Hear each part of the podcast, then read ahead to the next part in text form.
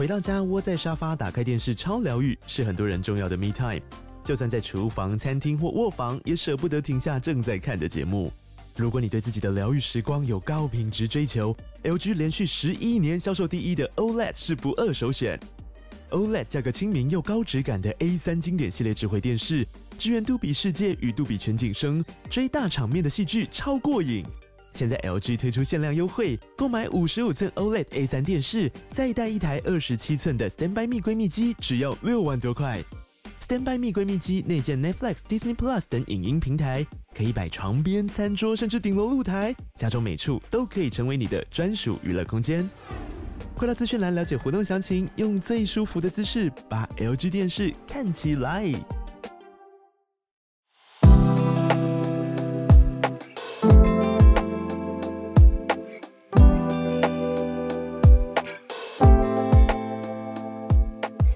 小鹿早安，大家早安。好日早安，大家早安。欢迎大家加入今天十二月四号星期一的全球串联早安新闻。大家早，大家早安。十二月了，第一个礼拜一。对啊，大家有听上礼拜五的专题吗？哎，那个专题其实我自己是非常非常喜欢的啦。但是我们也有在想，就是因为连续几个专题的主题。有一点小沉重，所以呢，在年末甚至明年年初的时候，我们规划的专题接下来会多元、轻松一些些。所以，如果想要变换一些口味的话，也可以期待我们下次早安新闻的专题有什么新的尝试。对，专题的特色就是它的时效性比较长，嗯、所以都是比较深究一个主题嘛。那大家也可以回头去听。我们现在卡在一个界面的问题，就是专题没办法在我们的 podcast 里面专门分一类。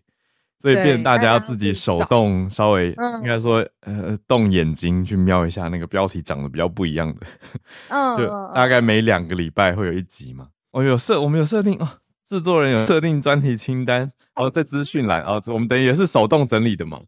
对，所以大家要去点开节目的资讯栏，因为我知道很多人听，包括我自己都没有发现，就是我们自己听节目有时候点开收听以后就放在那边，不太会点开资讯栏来看。可是资讯栏有制作人的爱，就是制作人刚刚哭哭了，不要哭哭。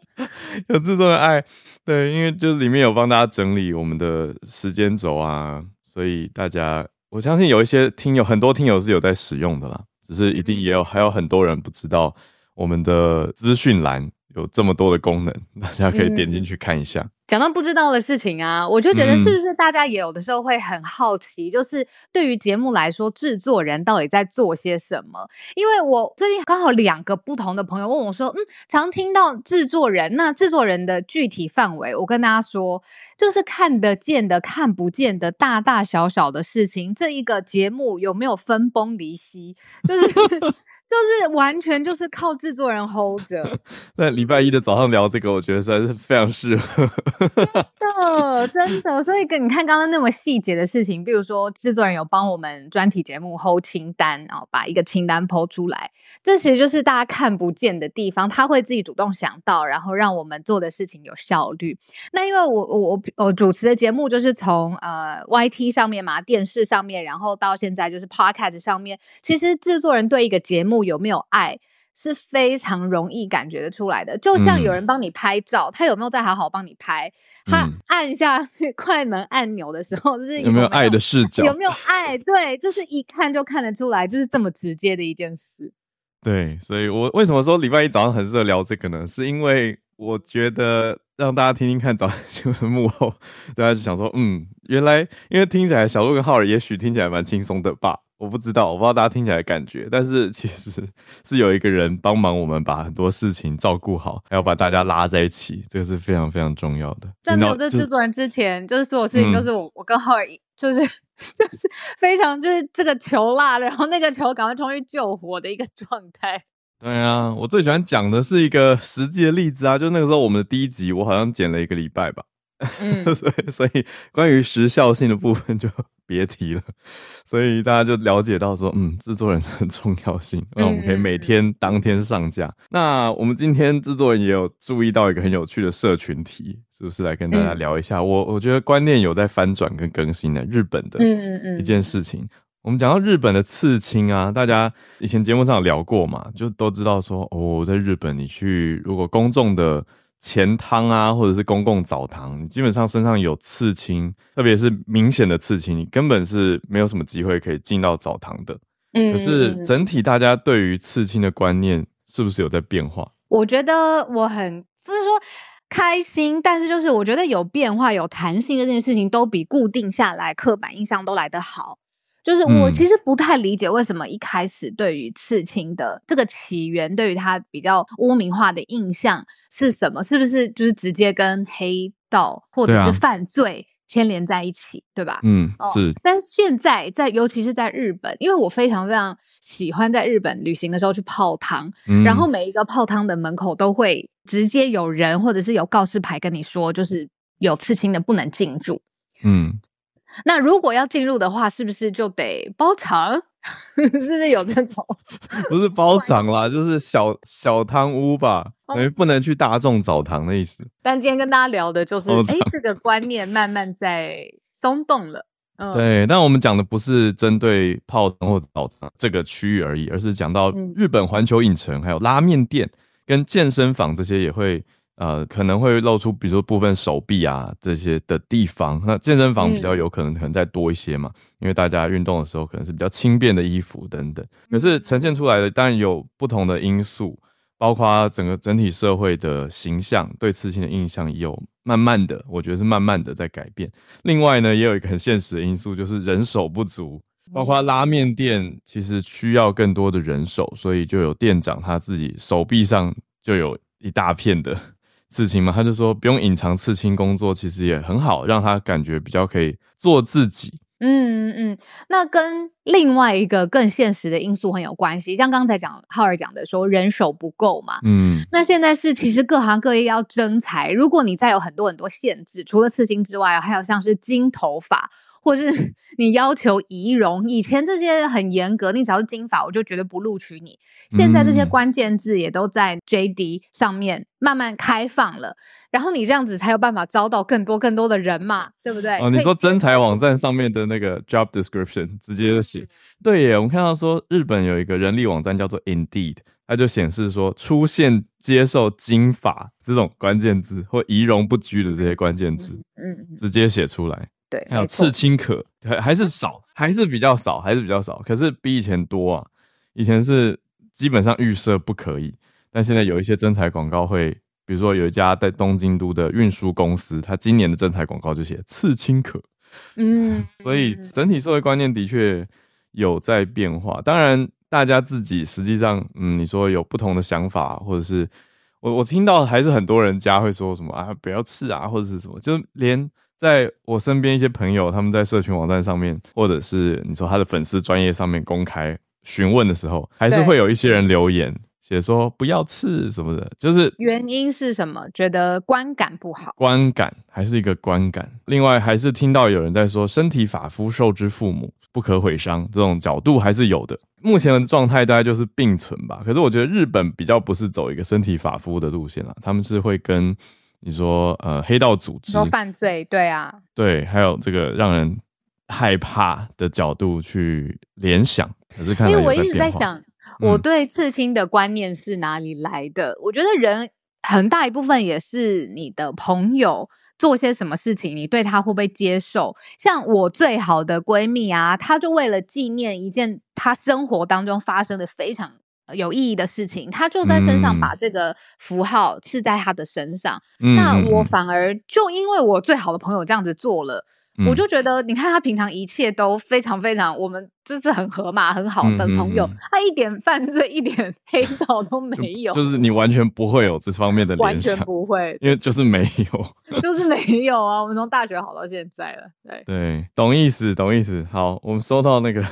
社群挑战今天失败的通知，好，我们做一个结尾。总之呢，就看到了一个观念的变化。可是我觉得，也许可以思考的是说，我们是不是不能把刺青就直接一定等于怎样怎样做一个全面性的联想，因为它太多差异化了。还有你说，包括我也会想到另外一个类型是原住民族的情面，那它也不是。黑道 怎么可能是黑道？它是传统文化当中那种，你说有一些是才德或美德的象征，才有办法在脸上刺青。所以大家的观感啊什么？哎、欸，但是你想到这个，我想到一个超有趣的，嗯、最后补一句，就是印度是在手指上面会用植物去做一个像是刺青的图腾，那个是暂时性对吧，Hannah？对，它不会这么久。对对，Hannah，它是给人祝福的。嗯，然后我一开始看到的时候，我朋友有去做。他去印度哦，他有去做，然后我也觉得是刺青啊，怎么满手都是？他就说大概一个月左右可能会慢慢消退，颜色也会有变化。那只是他会想一直一直都有这个祝福，所以他已经做了蛮多次了，这样哦。对啊，很特别，这还是不一样的感觉，不一样不一样的东西，嗯，嗯，只是忽然间想到，很像刺青。对呀、啊，那我们就来准备切入今天的四个题目整理啦。今天的四题，第一题是讲到美国众议院的历史性表决。哎，就是呢，在前一阵子众议院选议长的时候，已经是一波风波了嘛。那看大势已定，当然这一阵子有许多不同的呃议决议啊等等。但是现在有一个新的事件在众议院冒出来，嗯、是有一个众议员叫做桑托斯。哦，George Santos，、嗯、他似乎要被赶出国会了，而且还被称呼为骗子，这么重大，我们放在第一大题哦。嗯、第二题，当然台湾也很关切的，我们的邻居啊、哦，中国传出了一些呼吸道疾病的消息，那我们来看一下他跟世界卫生组织的通报情况怎么样？那专家们怎么说？还有一些延伸的整理，这是呼吸道疾病，让人总是会担心吧？因为四年前的 COVID 还是会让人。啊，实在是这个几年几年来冲击世界太多了，所以有一个既视感。那我们就来关心一下这个呼吸道疾病在中国的情况。第三题则是西班牙的西北边盖了高铁，转眼一盖竟然是盖了十九年。那现在盖完完工要启动营运了，那会不会是一个新的政治跟经济的局面呢？我们一起来看看这个大型的公共建设。最后一题则是飞机的发动机。冒出了一个假零件风暴，特别是在欧洲，大家有点担心哦。航空业，那其中呢，最大受害者或最新的受害者是一个很知名的廉价航空，叫做 Ryanair 瑞恩航空。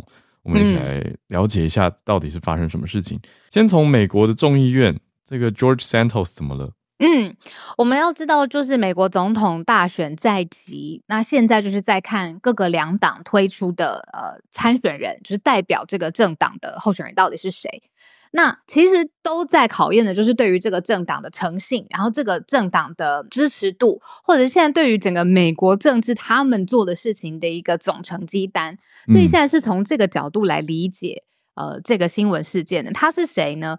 故事当中的这个主角，我觉得跟我们年纪超级近。他是一九八八年出生的，他算是葡萄牙移民的后代。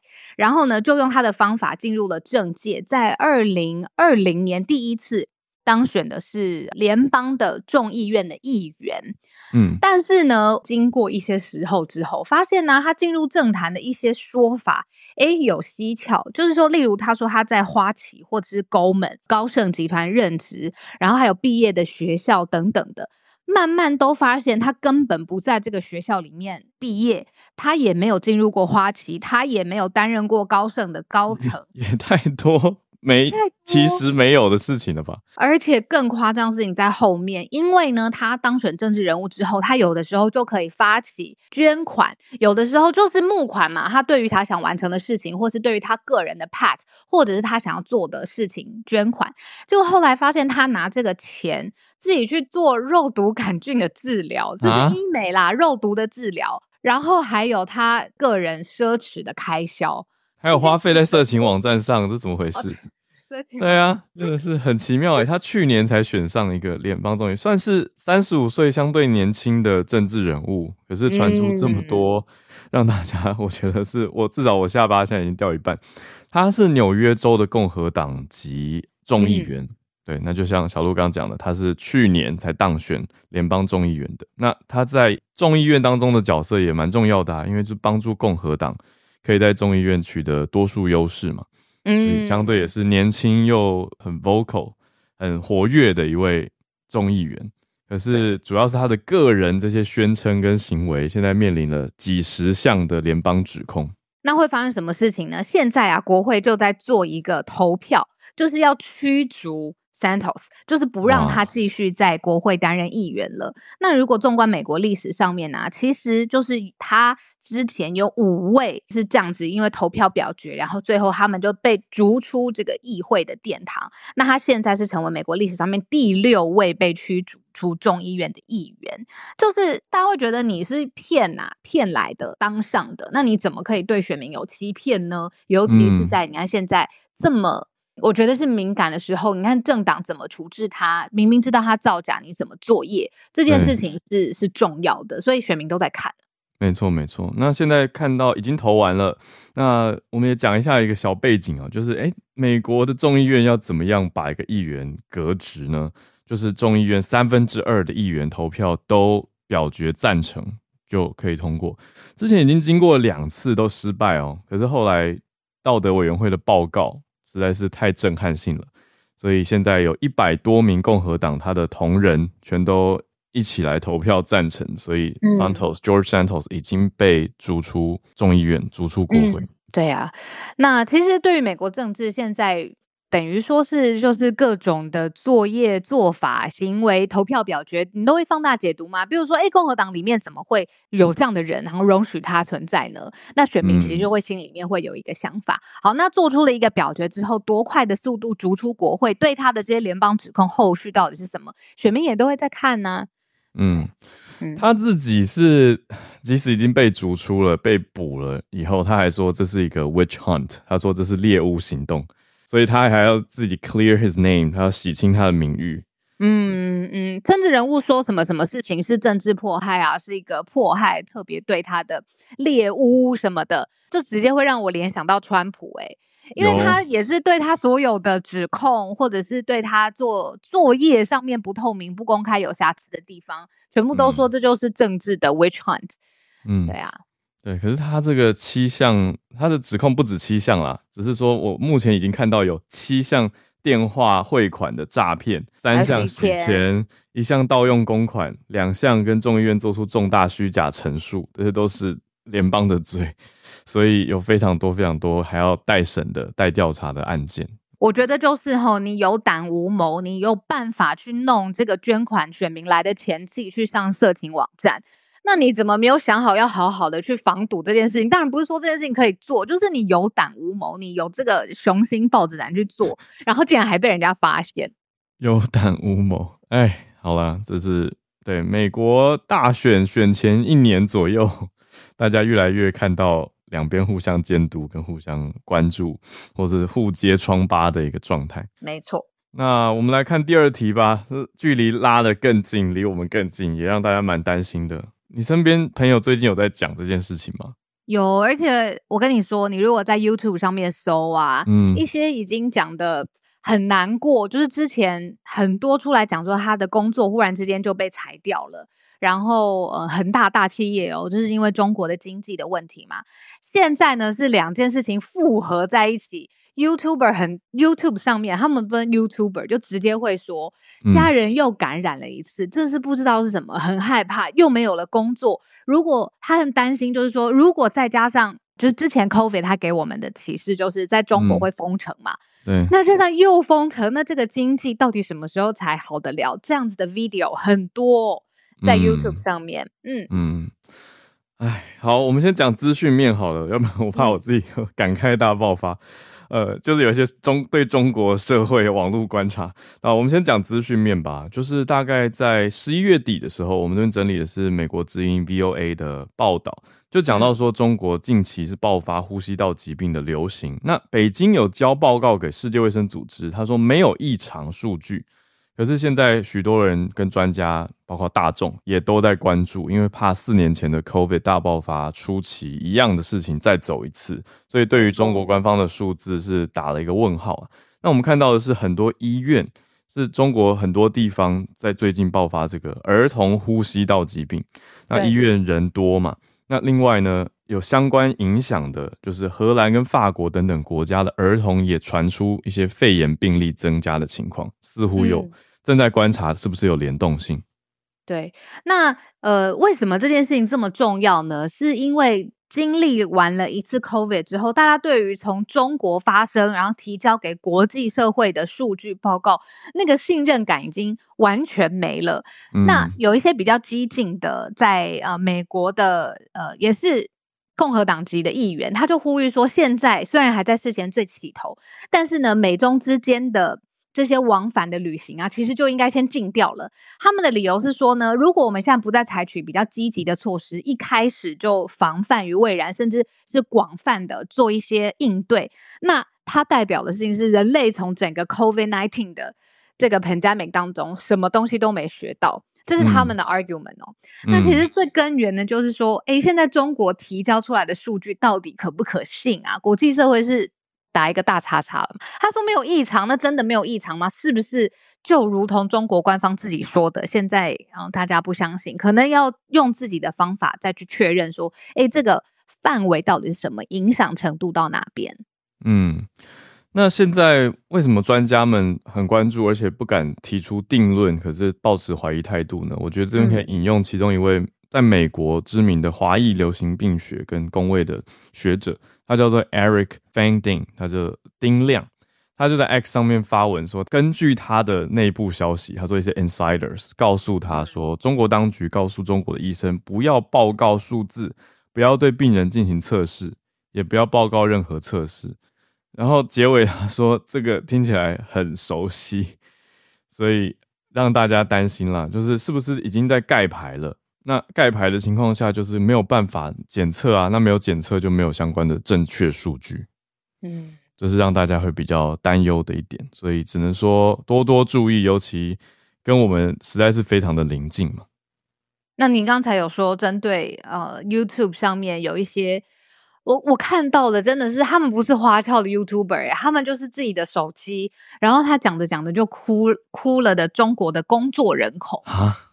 嗯，他不是花俏，还跟你什么上字幕特效或什么，他就是他想要让现在，比如说前一阵子是中国经济有多差，然后现呃现在是再加上这样子的传染病，呼吸道的传染病，两个加在一起，真的让他们很害怕，然后所以他才把这个东西录下来，想要跟外面的人分享这样子。哇，好吧，嗯、那让让大家做一个这个资讯的结尾，就是那我们的政府单位怎么说呢？我们的政府单位卫福部机关署。他在二十七号上礼拜的时候，其实有发布说，目前中国至少七种病源在流行，而且医疗能量吃紧，医疗量能，抱歉，吃紧，嗯、所以有呼吁哦，是说老人跟幼儿如果非必要的话，不要前往。那如果要前往的话，强烈建议先打流感还有 COVID 的疫苗。嗯，让大家知道这是卫福部机关署的呼吁，跟他们所掌握的资讯调查。那他们还有公布表格，是根据中国卫健委在前一天二十六号的时候记者会的资料，有显示出说，在中国流行的病原体，不同年龄层有流行不同的东西，有包括、嗯、呃，大家最近常听到的梅将军，他是列在五到十四岁了。嗯，可是其他年龄层的话，就是流感，共同都有的是流感。嗯。嗯，那很多都是不同年龄层才特有的，所以并不是所有都共同。所以刚刚我们也听到了嘛，机关署是建议说，流感跟 COVID 如果要前往的话，还是建议要施打。嗯。那最后提一个，就是其实，在二零二零年的时候啊，就有发布一个研究，说你如果是因为 COVID nineteen 有住院的成年人，你如果在 COVID nineteen 已经感染的状况之下，同时又感染了这个梅将军的肺炎，那这个死亡率是会显著的增高的哦。这个是之前就已经，其实看到的时候是当然会紧张啦，就皮肤也会紧紧的这种感觉。嗯、对啊，对啊，会不会再走一遭？然后现在希望可以，大家已经经历过这一连串之后，知道可以怎么样更好的，嗯、就是作业啊、嗯，去防堵这个 pandemic。嗯。好的，这是近期大家比较皮肤会紧绷起来的事情，那就多多注意。而且我觉得还可以看一下机关署的，特别如果你在两岸来往比较频繁的话，多多注意这个机关署的整理跟报告。嗯，那我们第三题是讲到西班牙，来到西班牙西北边的高铁，一个公共建设的案子。对，一个。案子做了十九年，嗯、然后它是公共建设，是一条铁路，它连接的是马德里，就是西班牙的首都，然后一直到西北部有一个地方，哇，这个名字非常非常长，叫做卡斯提亚莱昂，还有阿斯图里亚斯，这个是两大自治区跟这个首都连在一起。那快二十年好了，就说十九年的营运，嗯、快二十年终于营运了。嗯，那可以怎么说呢？在二零二四年的时候，预估其实也很快了，整个载客量会有一百二十五万人，嗯、所以呢，这就是会把这个西北部的人流跟呃首都这边全部牵连起来，所以对于全国的交通的易达性啊，还有凝聚力啊，都是一个嗯一个进步，一个进展。嗯，那讲的是说耗了耗资。四十亿欧元，就是一千三百六十二亿台币的一个公共建设，它缩短了很多的距离，特别是跟西北边，你说首都嘛，马德里跟西北边的连接，那这个呈现出来的是已经开始了啦，现在已经开始营运，只是刚刚我们讲的数字是明年预估的量能和载客量，嗯、那大概要多久呢？从马德里首都出发的话，大概三小时二十分钟就可以到西北边的。自治区首府，那就正式营运。那比起本来搭旧的铁路会快一个小时，就是高铁通车的一个消息啦。那整嗯，嗯，整个西班牙的铁路呢，全长大家想象一下有四千公里，这个是欧洲最长的高铁铁路网了。嗯，那在全球来说，它是第二名，因为老大哥呢是中国，中国的高铁网路呢更长。那西班牙现在是欧洲第一，世界第二，这么厉害？嗯嗯嗯，哇，对啊，我们看到这个相关的整理，是说有一个叫西班牙铁路基础设施管理公司。嗯，他们认定说这个高铁工程是欧洲跟世界上最复杂的工程之一。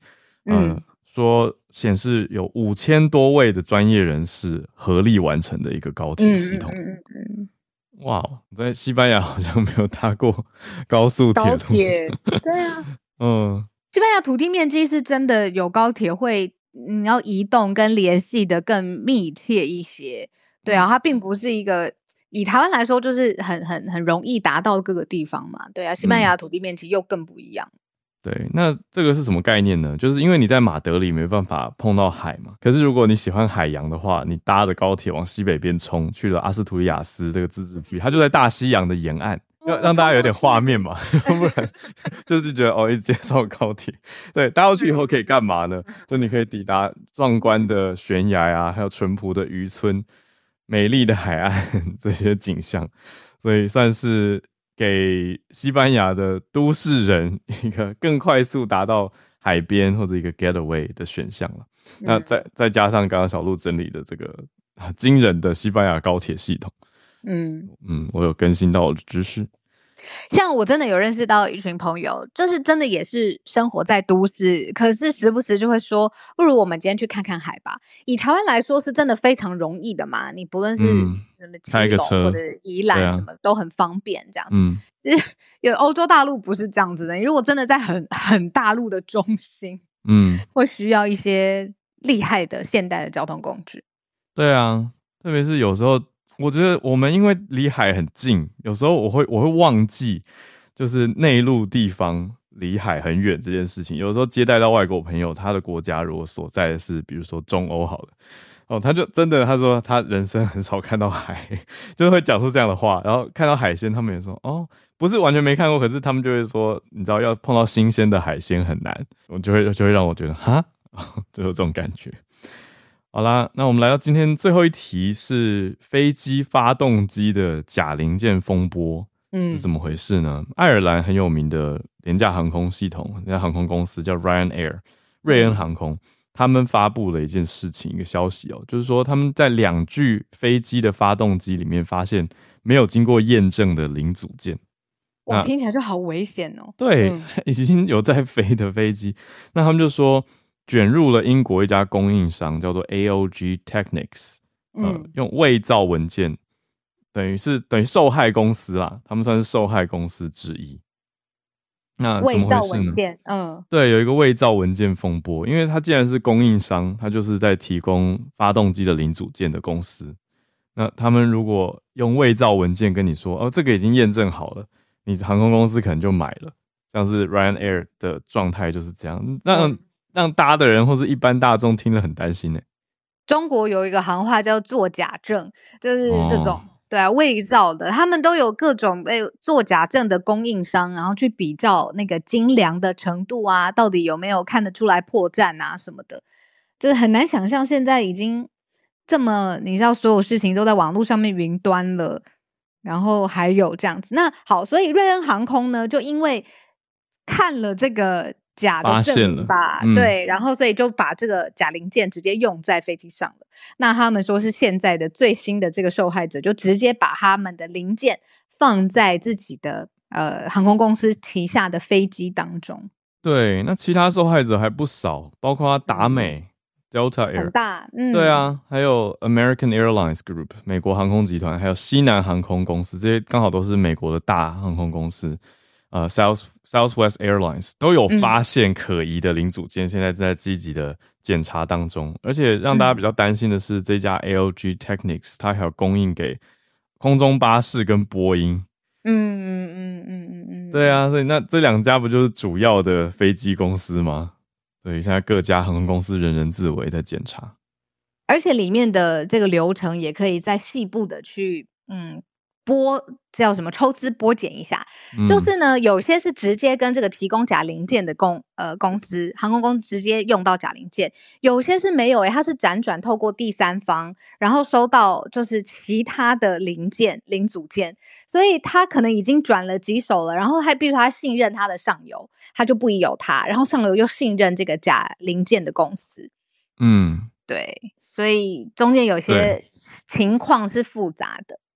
小鹿刚讲这个情况，Ryanair 就是这一种类型，透过第三方收到两具发动机的零组件，但是 Ryanair 对外是说，他们大致上航空并没有受到这个事件太严重的影响。我觉得什么意思？嗯，已经查到有这个零组件，然后说没有多大影响，是代表说这两台没有在飞吗？还是什么意思啊？我我觉得可不可以讲更白话，可以让大家理解一点？最近有要搭的话，大家多多注意。我最近也在看机票，但是让人很担心。对啊，可能就会避开了一下吧。不知道这间公司应该都会有上市吧？我大家可以看一下这个。对啊，你看这个丑闻吧，算是丑闻了，用到假零件。那如果它有上市的话，股票一定就是疯狂了。然后再来就是大家选航空航班的时候，嗯、你如果有这个背景知识，像我，我就会避开啊。对啦。对啊，嗯，好，让人担心。我觉得可以追一下这个 AOG Technics，大家特别是有要看飞机的朋友们，可以注意一下这个相关的报道。这个关键字可以让你找到一些最近在追踪的事件。嗯、我跟大家分享过，就是之前在 Netflix 上面看过一个有啊飞机相关的组装的纪录片，把自己吓得要死，吓 爆了。那它是一个多精细的工程啊！天哪，它花费的人力里面上。万吧，上百万，我不知道小小的 part。其实看完那个之后，我真的是我觉得潜意识有受到影响哎，所以可以选飞机的时候，可以的话，我那阵子都去选空中巴士，避开波音。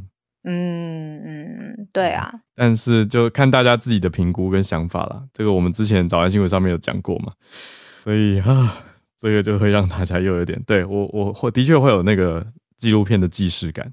对。嗯，就看到那个纪录片了，这样。对，可是纪录片讲的是一个设定，对不对？他讲的是一个自动把飞机拉正的设定。对，一个设定。可是就是因为它那么重要，到最后它强烈到人为没有办法去解除这个设定了。对，有问题的设定。对啊，对，嗯、所以跟这次讲的零组件又是不同的议题啦。可是都跟飞航安全大有关系，所以嗯，会连在一起。好的，这是我们今天的四个题目的整理。等一下准备进全球串联的时间啦，欢迎大家来举手跟我们分享你所关注的题目。看到信奇老师啊，信奇老师讲的是媒体资讯传播相关的一个议题。老师早安，早早，小瑞早，小瑞你今天感觉好像休息的非常的饱满，精神很棒。因为因为之前制作人一直提醒说说我声音很小声，然后所以我就很紧张，然后我就。大力的在发音，结果我现在喉咙超级痛，所以我不想要。对啊，所以所以对啊，所以这那个不平衡的地方啊，就是在麻烦制作人后置的时候，让大家听 podcast 的时候不要那么刺激。好的，我们来跟老师询问一下。老师早安，老师，这个是什么？加拿大人相信阴谋论？对啊，不少加拿大人相信。我这、啊、这是应应该是今天才出来的，三个小时以前在 Globe and Mail，然后很多其他的报纸都有。那他是在有个调查公司，嗯，他是个网络调查。那他在十一月二十四号到十一月二十六号收件的。那台湾的朋友可能对这些民调的程序都已经很清楚了，所以我就不不再继续讲。那他基本上啊、有一千五百二十九名加拿大人，然后一千多一点点的美国人参加这个民调。那总共有很，他们应该是有问了大概有二十个不同的阴谋论。结果发现，百分之七十九的加拿大人跟百分之八十四的美国人至少相信一个阴谋论，所以这是蛮高的比例。那比如说，呃，他的新闻一开始就讲到，有百分之十一的人觉得登陆月球是一个骗局，嗯，然后百分之五的人觉得地球是平的。嗯，然后有三分之一的受访者觉得，其实外星人已经跟我们有联络了，只是所有的政府国家都不告诉我们。三分之一，好多。那呃，我我分享这个新闻最主要的就是啊、他们受访者有超过就是一半的加拿大人，跟超过六十七 percent 的美国人觉得。啊、有主流媒体在操控我们看得到的东西和我们看不到的东西，所以这个是一个蛮令人担心的。这是在北美发生的，就是做的一个网络调查。嗯、那我觉得，也许先回到你们之前做的一些常常探讨的媒体媒体试读能力，嗯嗯、可能我们也可以想一想，在台湾的我们。啊、呃，有多少人，呃，会去去思考这些阴谋论，或是去相信这些阴谋论？最后呢，他这个文章里面有讲到，他们发现，就是思想偏于保守者，就是比较保守、政治保守、思思想保守或是宗教保守的人，嗯、他们比较有倾向会去相信一些阴谋论。哦，这是我今天啊、呃、带来的。不过我有去看了一下一些文献，嗯，嗯，去年有一篇文献就有讲，其实要去讲说哪一个政党比较容易相信阴谋论呢？可能不是很精确，嗯，可能最主要应该要去看是什么样子的阴谋论，嗯，它的本质比较重要。以上，嗯，谢谢老师。如果用阴谋论来归类的话。我真是可以补充一下我上礼拜的事情。你说好，我小聊一下这个有有在追踪我 Threads 的人，可能就会看到我写出来。我第一次搭车搭到气到直接跟司机说我我要下车。哦，因为因为我我查我们在聊，好不是我开启话题的，可是是有人呃不是有人就司机啦，他跟我聊政治嘛。我们先聊军事，因为我的目的地在一个军事基地的附近，所以就聊到军事。那 司机就开始聊政治，然后就开始，我们就开始聊各政党的候选人的资历，嗯、还有选民大概的支持度跟网络热度等等。结果他就一直很坚持，萧美琴没有当过立法委员。我说有啊，就是一个事实性的资讯，就是一个事实性的资讯。对，他就很坚持，然后还一直，然后我就说有，他就他就改口说，那他没有选赢过。我就我就说说 有，然后我就查，我的重点不是什么立场什么的，而是。他为什么坚持不相信一个事实呢？嗯、而且他还就一直说什么“你去查，你去查，没有，你去查什么的”。然后我就忍不住跟他说：“你到底有什么问题啊？”然后我就觉得这就是就是明明就是有的事情，你一直说没有，到底是在坚持什么？那那可是这已经不是阴谋论了嘛？就是他相信一个平行时空跟宇宙的 alternate fact 或者 truth，、嗯、对啊，一个另一个版本的现实。那我真的觉得。接下来还要再搭十分钟，很痛苦。我就跟他说我要下车，然后刚好红灯了，我就直接下去。你不开心？嗯，我就觉得我为什么要一直跟就无法沟通啊？你如果只是想讲你要讲的，那我们就没有沟通的管道，我也没办法假装笑笑的跟他说没关系 或者什么。就是这个人已经失去理智了。但是，是呃很年长的长辈吗？还好哎、欸，我觉得他看起来大概四十岁多而已，最多。嗯，所以让我觉得很惊讶。嗯，可是我觉得，嗯，有的人就是想讲自己想讲的吧，他其实没有想要跟我讨论，所以我我可能是一开始设定错误了，我以为他是想要来跟我讨论的。但我觉得拉回信奇老师这个分享，讲的是说，哎、欸，大家有一些自己相信的事情，就算你说科学已经证明出来了，地球是圆的，还是有人相信地球是平的。对啊，还有喝次氯酸水可以杀死 COVID 这个。我我真的不知道该不该说，听完这个消息会有觉得比较释怀，因为同时又有点担忧，就是我们跟这些人共存在一个社会上，但大家认知落差可以这么大。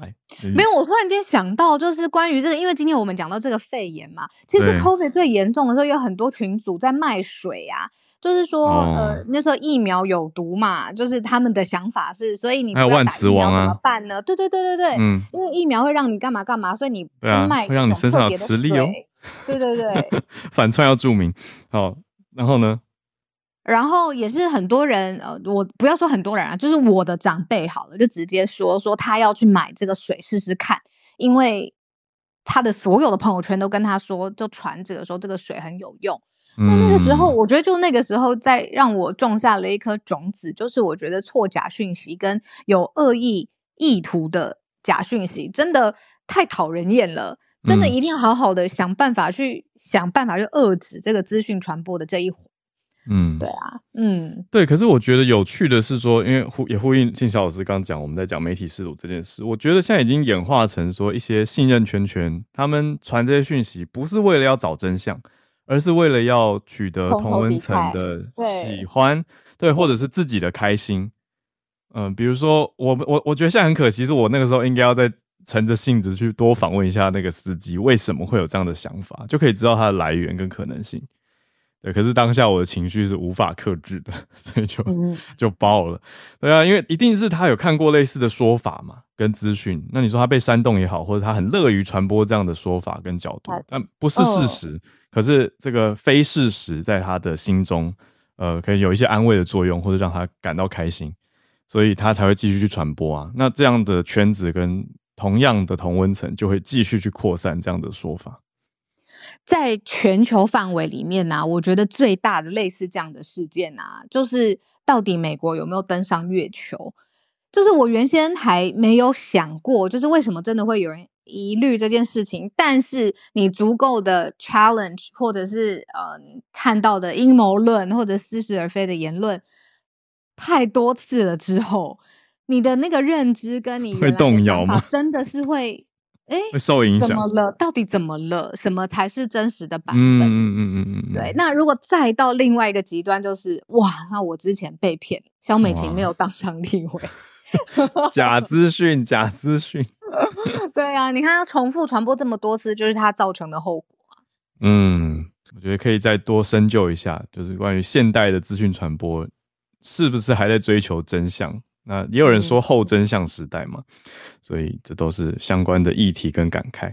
谢谢信奇老师的这一题哦、喔，加拿大人跟北美美国人的一些调查状态。那我们来继续连线到澳洲，不过 Bernard 今天关注的是日本哦、喔，每年一次的这个流行语大赏是不是又来了？超酷！早安。大家早安，下午早安，好早安。然后又到了十二月了，又到了年底了，所以就是又来分享一下日本流星雨大赏。今年呢，就是第一名的。之前其实翠翠也有讲到，之前这个日本的职棒阪神虎呢赢了冠军嘛，魁违十八年的冠军。然后那个时候他们的 slogan 呢就写了 A L E，就是あれ那个。嗯，然后他就说，其实那个就是说，因为为了，就是说为了不影响选手过多的压力，就是说我们要那个阿雷，阿雷，我们要阿雷 冠军的意思，不能讲出来，对，不能讲出来，这个委婉的代名词是吗？怕讲出来就就会有不好的运气，或是对压力，jinx 这样子。嗯，阿，没错。所以这一次呢是流星雨大赏了，这这一次呢就 归这是那个拿奖了，好奇妙。我还想听还有什么时候可以讲阿雷，就是那个，就是讲那个啊，就是那个啊，就是你知道吗？就那个啊，我就那个啊，那个嘛，就是我们要得那个，大家努力一下，我们要得那个。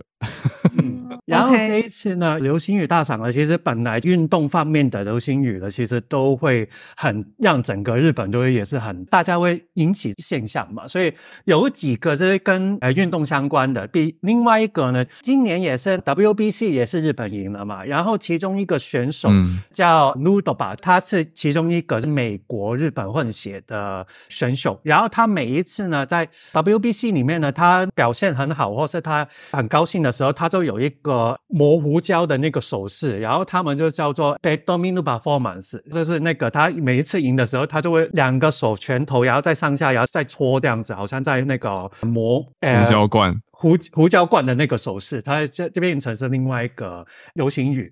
然后另外一个呢，也讲到说，除了棒球以外呢，其实今年呢也是大家也很关注的，就是将棋。今年因为藤井宗太，然后是史上拿到第一个八大的头衔嘛，然后所以另外一个流行语呢，就是叫ミルショ，就是观将，就是说在网络上看将棋，但是他们不是亲自下将棋的人。 哦，就看将棋也变成一个词，对不对？看降的概念。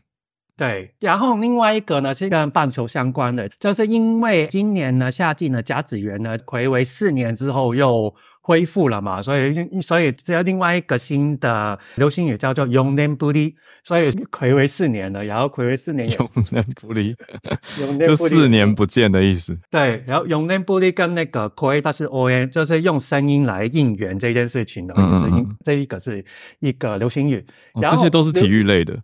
对，这是体育类的。后面就有一些是关于流行，哎，就是关于娱乐圈的。娱乐圈的话，就有一个叫做，哎的，中文叫做新学校领袖。他们是一个新的偶像团体，然后我那个时候其实没有太关注他，因为他最近在香港的 Clockenflap，他跟 YOASOBI 在香港表演，所以这我对于这个东西开始有一点了解这样子。嗯，然后他的那个诶新学校领袖的甩脖子的那个舞呢，就是在 TikTok 上面是很有名的，所以也变成一个流行语这样子。嗯、然后后面呢比较多就是一些社会议题了，后面比方说有之前联合国的秘书长古特雷斯都讲到全球的现在是沸腾。化，所以这个全球沸腾化呢，也是进入到榜上面去。然后另外一些比较社会现象的，比方说那个生成 AI 啊，或是应该台湾人有听过另外一个叫蛙化现象吧？这个很新，这个还蛮新的。我我没有听过，这是什么？蛙化现象呢，就是比方说你喜欢一个人，然后他你心里的对象呢，因为一些小的行为，然后你就对于他的那个爱，就是那个热情呢，就慢慢减退。我们叫做蛙化的现象。王子变青蛙了。对，没错。蛙化。哦，对，哦，蛙化，哎，容易哦，容易，嗯，嗯，会哦，然后容易，其实很多啊，就是你喜欢一个人，都因为一个现现象，你就把整个都解下去了，也很长。好，另外一个呢，也是崔崔之前有讲到的，就是暗バイト，就是打黑工。 就是因为从社群对，这是用因为从社群得知，因为有一些高的酬劳要去打这些的工作，就变成是那个暗バイト暗黑打工，也是另外一个。最后一个呢，就是之前在日本呢，有一只熊呢就攻击了六十六只牛，然后在那个时候呢要把它枪杀了。那只熊呢，呃，叫 OSO 十八，就是 Oso 十八，它是一个都市熊，Urban Bear， 所以它这个呢也是被这一次的流行语。头十名里面就出现了，然后刚刚讲到十个嘛，这一次的特别赏呢是给了之前有一个日本的谐星在英国达人秀 BGT 里面呢，就是表演的，就是说 I am wear pants，就是他是一个用。用一些形体艺术，然后用自己的身体遮掩，感觉到是好像没有在穿，就好像在裸体没有穿内裤的人。他是一个日本的谐星，叫做 Tonigaku Agaru Yasumura，就是开朗的安村先生，所以他拿到这一次的特别赏。也每一次到了十二月的时候，也回去一下看一下过去一些社会现象啊，日本的流行什么啊，就是嗯，也对于自己的一些真的是去了澳洲之后，真的日语真的是有在下降的。是我真的回去再好好的学，好好的复习一下日文字，这样子。好，以上。谢谢。我们有朋友把这整个所有的词语的集合连接贴在我们的聊天室当中了，真的是大开眼界。然后我提议明天我们社群可以聊一个，就是到底什么是大家心目中的蛙化现象，就是 因子到底做了什么事情你会整个解了。我我觉得这根本就超主观的，明天可以来聊。明天可以来聊，应该有很多。对。那我们来跟翠翠连线。翠翠今天关注的不是流行语大赏，而是一个社会现象。翠翠早安。因为我看到早文娜写，我立刻换题目。哦，谢谢。不过其实就是稍微补充，像是本娜刚刚讲的那个呃偶像团体叫做阿达拉西卡古诺利达斯，他们其实就是四个女孩，就是算那个日本的女高中生制服。那虽然看起来就是可爱可爱，但是他们不是清纯派，就走一有一点点狂野的感觉。那他们唱的歌也。嗯呃，尤其他们最有名的那一首歌，就是其实看歌词就是有一点也很大人的感觉，然后再加上他们的那个有点不自然的就摆头的动作，所以很流行。像之前台湾没有，其实最近日本蛮多都会走这一种 style。像之前有，嗯、呃，上个月来不是有一个日本的舞蹈团体也是来台湾，我忘记了。哦，Avantgarde。对对对对，来那个大道城跳舞，跳。有点，那那不是他们。有点类似像这样子的，呃，就是怎么讲，舞蹈团酷酷的舞。对，其实现在蛮蛮流行的，所以我刚好想到，嗯、对对。然后蛙化很有趣，对，可以来讨论一下娟记的就认为的蛙话，我觉得蛮有趣的，就是可以看。好，好，那嗯，就因为也是年末嘛，所以我们就来聊一下，嗯，就是所谓的万年忘年会，就是在日本在那个年嗯年末的时候，就是会。嗯，公司上下会大家一起吃吃喝喝这样子。那今天要探讨的是说呢，嗯，因为忘年会一般都是在那个工作结束之后，然后大家可能去餐厅吃饭嘛。那就是在网络上就引起讨论说，所以忘年会它算是我们的工作业务吗？如果说我们在工作以外的时间去吃饭的话，那这样子我们有没有加班费？嗯、对，就是大家就讨论好玩哇，是吧？那其实呢，因为是。嗯，基本上像很多公司，他们在有忘年会的话，他们会直接写 email 就说，然后还会他们是说会写一个括号写说这是非工作业务，然后就是即即将要举行万年会这样子。那其实呢，有一些人对这样子写非非工作业务，可是却是在我下班之后要去嗯参加，其实感到有一点不舒服。那甚至就是大家就是像我刚刚讲，大家在网络上就做起了讨论嘛。而且其实非常有趣的是，就是像我之前也讲过的，其实现在日本也因为受到疫疫情的原影响，其实越来越多人他们是不喝酒的，所以就有些人就提起疑惑说，那这样子的情况，我还要去参加就是忘年会吗？如果我不去参加忘年会的话，嗯、会不会被主管认为说我是不合群的人？会不会就是比如说有些人是说啊，如果你们去。对，就是 之类的。对对，然后而且其实还有一个原因，是因为其实因为之前受到那个新冠肺炎的影响，其实日本的忘年会有一阵子是因为。你知道禁止团那个就是群聚嘛，所以其实，在到去年为止，其实举办忘年会的公司其实也是相对的比较少的。那今年就是大解放，所以今年呢，其实蛮多就是所谓的餐厅，他们也是收到大量要嗯、呃、要订忘年会的，就是公司团体这样子。好，那我们现在就来，我们现在讨论一下，那忘年会如果说你不参加的话，会发生什么事情？这样子是加班费吗？那就有专家表示说。如果说公司强制你参加，而且还说如果你不参加的话，就是会有损益，就是对公司不好的话呢，那其实这就是来自于是什么？像公司的命令。那这样子的话，就是视为工作时间，所以呢，你应该就要付薪水，要付加班费。那所谓的强制是说，如果高层说你应该要参加，然后就是上面跟你讲的话，有命令式的行为的话，其实这就是所谓的工作业务。那什么叫做公司的损益？就是说，如果你不参加，可能就会有。惩罚，比如说不参加就减薪啊，或者是说如果你参加的话会提升评价。这个的话呢，其实都算是一个有利益交换在里面。交换没错，这个其实也算是工作业务的部分，所以其实呃就是也是要付薪水。但通常都不会讲吧？嗯，在日本的话就是一个还是成文的规定啊，成文规定，但不完全呐。对，那所以当然有些人就说会不会有没有加班费的问题？那其实照样是要付的嘛。那其实呢？非常有趣的一件事情啊，在这一次 NHK 的调查当中，他们发现呢、啊，你期不期待参加忘年会这个选项当中，居然四十到五十、嗯，呃，四十到六十岁的人之间，比较多数的人是没有很想要参加忘年会。可是呢，嗯、呃，最多的这百分之五十三的二十岁这一代的年轻人是很期待参加忘年会的。嗯那其实这原因很简单，因为其实大部分很多在这个二十几岁的年轻人，他们就是刚好遇到遇没参加过，对。那而且很多人他们也在那个受访中表示说，哦、呃，就是因为那个时候刚好。就是大学的时候就开始疫情，所以在高大学的时候，所有的所谓的就是喝酒大会啊，或是一些活动、团体活动没有参加过，所以其实蛮多年轻人是觉得很开心的。好，那最后就是其实呢，现在嗯、呃，日本的社会他们有一点改革，就是那如果说大家不太喜欢参加忘年会的话，那我们就在工作时间内来举行忘年会吧。也就是说呢，忘年会不再是在晚上举行了，而就是在比如说嗯中午的午餐时间，那我们工作把工作放下，我们就去餐厅吃吃饭。就是其实蛮多，就是像这样子的，呃，就是很多公司也做了这样的改革。那其实这样子的话，反正你都付薪水了，那有有免费的东西可以吃，何乐而不为呢？所以其实日本是有在做一些改革的啦。那我就是想说，哎、嗯，跟大家讲一下，在日本有一个这样子忘年会的文化。那当然也有春酒，那我相信台湾也有。所以如果说，哎，大家觉得有趣的话，也可以稍微的分享或是讨论一下。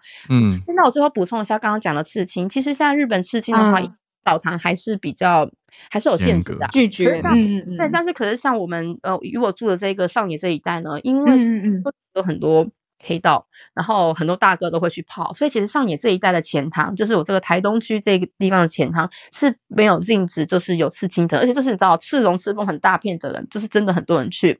那另外就是刚刚讲的刺青，嗯、呃，其实刺青 OK 的餐厅地方大部分都是所谓的餐饮业或是艺术家行业。可是如果你是大公司或是是一般比较中小企业，就是一般的所谓的上班族的话，基本上刺青还是不行的，因为他们还是怕说会跟所谓的嗯黑道团体有连接，所以大家如果有的话都是藏起来这样子。好，那就是最后补充一下，谢谢，嗯、谢谢翠翠，嗯，谢谢大补充整理。忘年会就类似我们的尾牙吧，尾牙啦，对啊，我之前尾牙也好想要自己缩在家里休息哦，都没办法，对啊，然后各种敬酒，哇，这个年轻人，我会看到有网友留言写说 不想参加，因为都是大叔，我说这 好直接哦，可是那心理压力真的不是盖的，因为你知道你必须得去。嗯，就是不会明定，嗯、可是就预设大家都会参加吧。对啊，可是这个文化似乎有一些变化，太有趣了。今天有变总比僵在那边不变好，我我自己是这样觉得啦。